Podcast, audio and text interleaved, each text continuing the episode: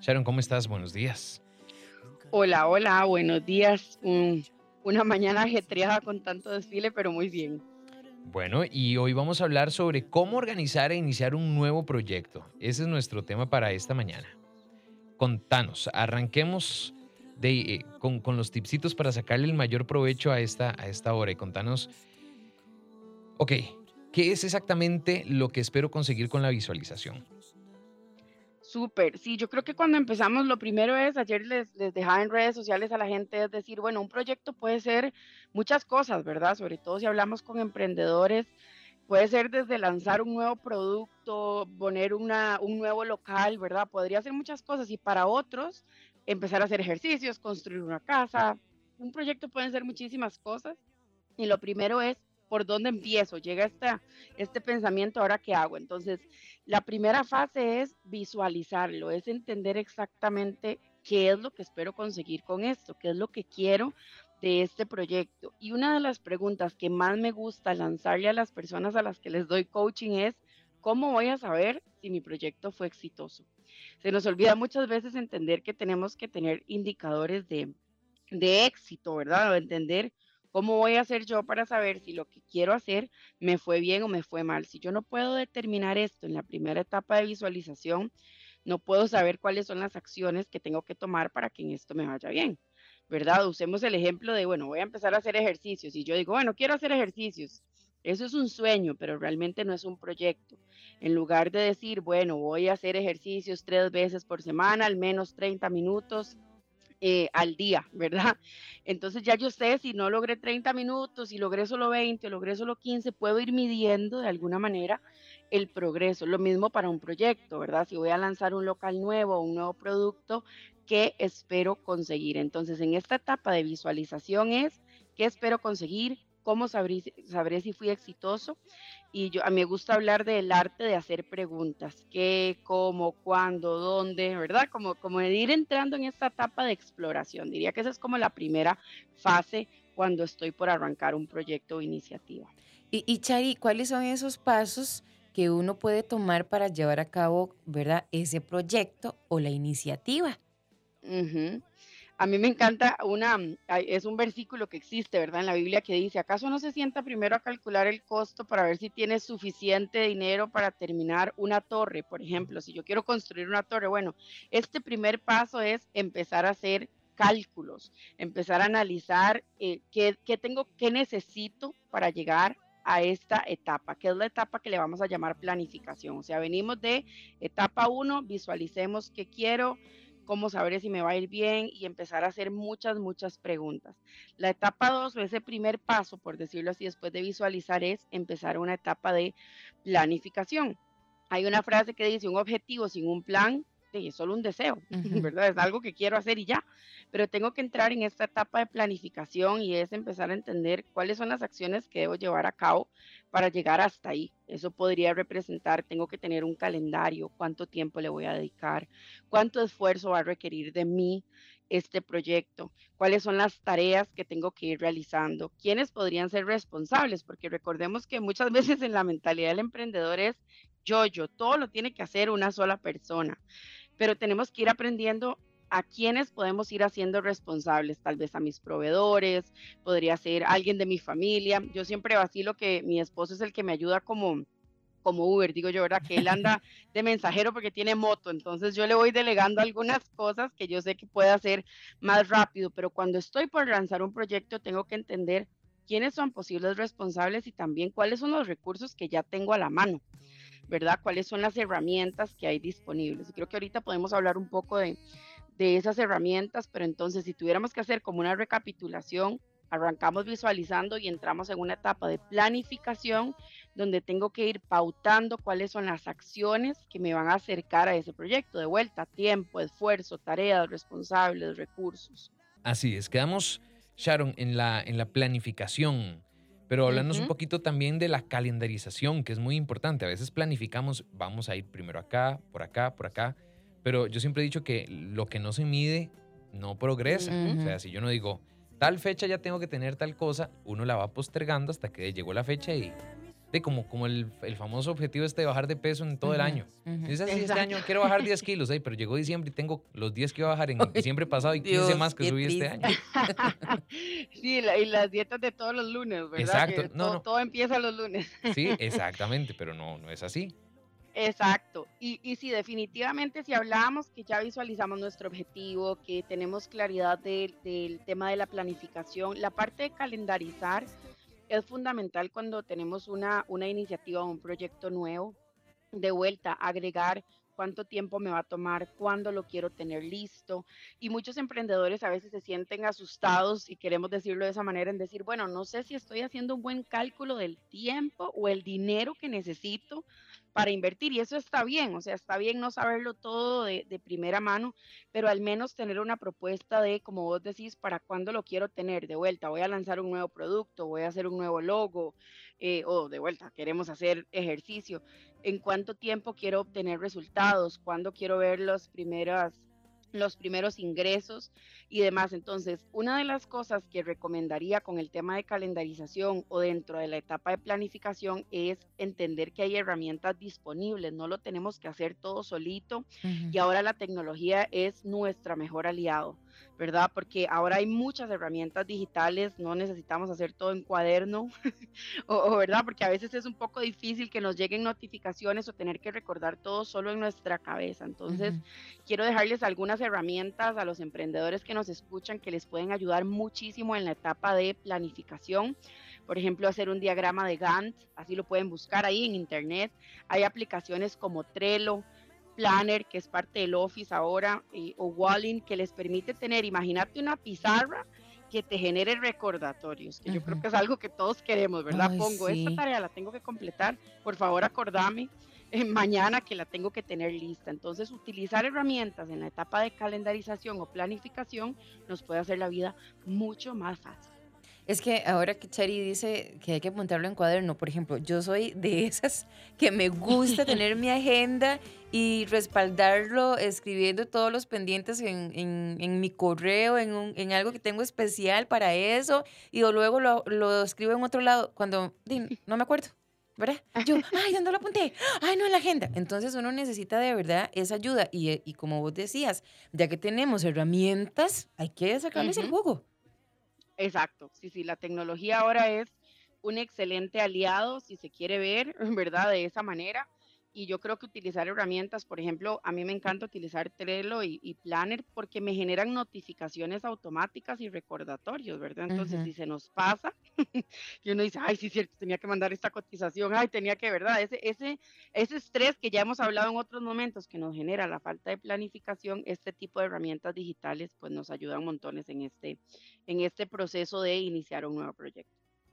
Bueno, si vos tenés alguna consulta, podés enviársela o enviarla de una vez al 8990-004. No hay tiempo, Jeff.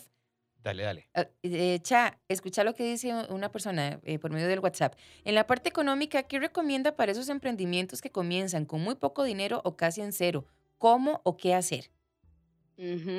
Bueno, esa, esa pregunta está muy buena. Yo creo que una de las cosas más importantes es ser recursivos. Para mí esa es una de las habilidades del siglo, utilizar los recursos disponibles y todos nosotros como seres humanos tenemos mucha creatividad interna que tenemos que explotar. Hay recursos, como les digo, hay herramientas gratuitas. ¿Para qué vas a ir a pagar una aplicación, por ejemplo, como estas que les acabo de decir? Pero ¿para qué voy a ir a pagar una aplicación más cara si puedo utilizar las opciones que hay gratis disponibles? Entonces, echaría mano de eh, todo lo que tengamos gratis a nivel de tecnología. em, en este momento y además utilizar los recursos, reciclar, ¿verdad? Cosas de este tipo, utilizar lo que ya existe, o sea, ir a explorar lo que yo llamo nuestra caja de herramientas. Antes de invertir y gastar dinero en algo, explora montones lo que ya tenés en tu cajita de herramientas y los recursos disponibles y a veces recursos también son personas que tengo alrededor que podrían ayudarme en esta etapa de economizar cuando estamos con un presupuesto tal vez más limitado. Sherry, entremos ahora sí en la parte de la ejecución, en la parte en la que ya comenzamos a ponernos manos a la obra. Ah, sí, porque si no todo lo demás se vuelve como mucha filosofía y muy bonito.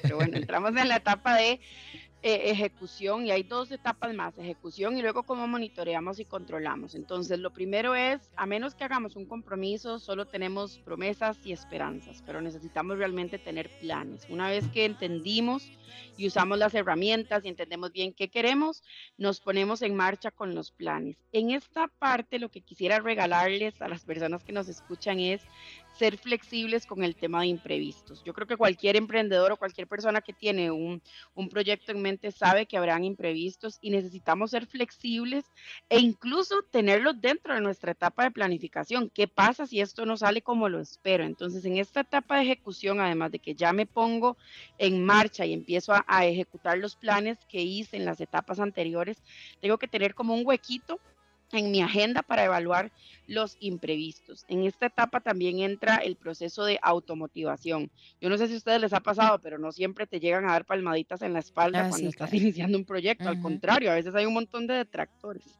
Entonces, necesitamos tener esta automotivación y nosotros mismos decir, bien, vamos bien, vamos avanzando pasito a pasito, ¿verdad? Y entender en esta etapa cuánto realmente lo deseo. Ahora Jeff hablaba, ¿verdad?, de cuántas veces dejamos botados nuestros hábitos de eh, hacer ejercicio, comer más saludable. Y al final se trata de eso. Yo tengo que preguntarme cuánto realmente lo quiero para que cuando lleguen estos imprevistos o las cosas que yo no tenía planificadas, yo pueda sacarlas, por decirlo de alguna manera, y continuar ejecutando los planes con los que me comprometí en etapas anteriores. Eso en la parte de ejecución. Y, y Chari, o sea, al final, bueno, yo pienso que también uno a veces se cansa mucho y hay que volver a reanimarse, pero ¿cuáles son esos consejos para vos que nos podés compartir para que los proyectos se mantengan, que no los dejemos Ujú. botados? Me encanta. Ahí entramos en esta etapa de monitoreo y control. Hay un método eh, que en inglés es Start, Stop, Continue, ¿verdad? Que es iniciar, dejar y, bueno, iniciar, parar y continuar haciendo. Ese método, Sofi, de validación ayuda un montón para decir, bueno, voy a, voy a poner el ejemplo de hacer ejercicio, creo que, creo que todo el mundo se, se siente identificado. Entonces yo digo, bueno, mira, me había puesto la meta de hacer ejercicio tres veces por semana y no lo logro, no me levanto temprano, sí, no me sí gusta, soy, todo sí lo he soy. Ajá. Entonces me siento con este método y digo, bueno, ¿qué tengo que empezar a hacer? ¿Qué tengo que dejar de hacer? ¿Y qué quiero continuar haciendo?